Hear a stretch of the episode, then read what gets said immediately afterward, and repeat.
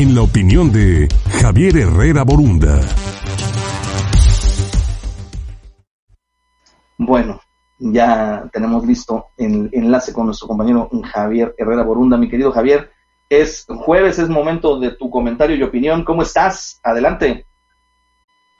Buenos días Luis, gusto saludarte a ti y a todo tu auditorio. Les cuento que en nuestro país, a partir del cierre de comercios y establecimientos, las cifras que se generan de basura cada día alcanza cerca de 145 mil toneladas de residuos. Ante esta situación, reviste de mayor importancia considerar el potencial energético que la basura ofrece. Hoy existen tecnologías eficaces y probadas para la conversión de basura en energía. Por eso celebro que la iniciativa del Partido Verde en el Congreso Federal para potenciar esta oportunidad energética a partir del pasado 7 de enero se volviera ley vigente en todo el país.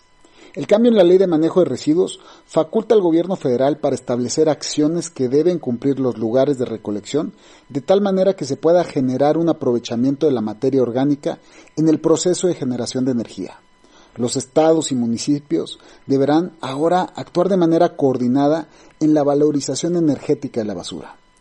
Este es el primer paso para lograr una política pública eficaz en la materia.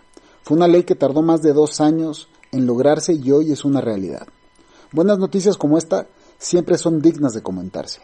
Soy Javier Herrera Borunda. Esta fue mi opinión. Los dejo con un gran saludo. Gracias. Gracias, Javier. Que tengas excelente jornada y bueno, por supuesto, te escuchamos el próximo jueves.